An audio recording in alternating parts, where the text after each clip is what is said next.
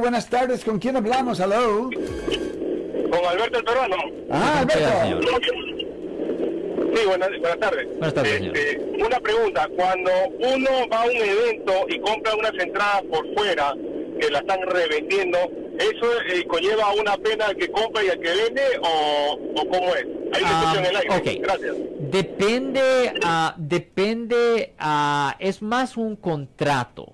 Eh, eh, puede ser un quiebra de contrato. Ahora, la persona que compra no es problema.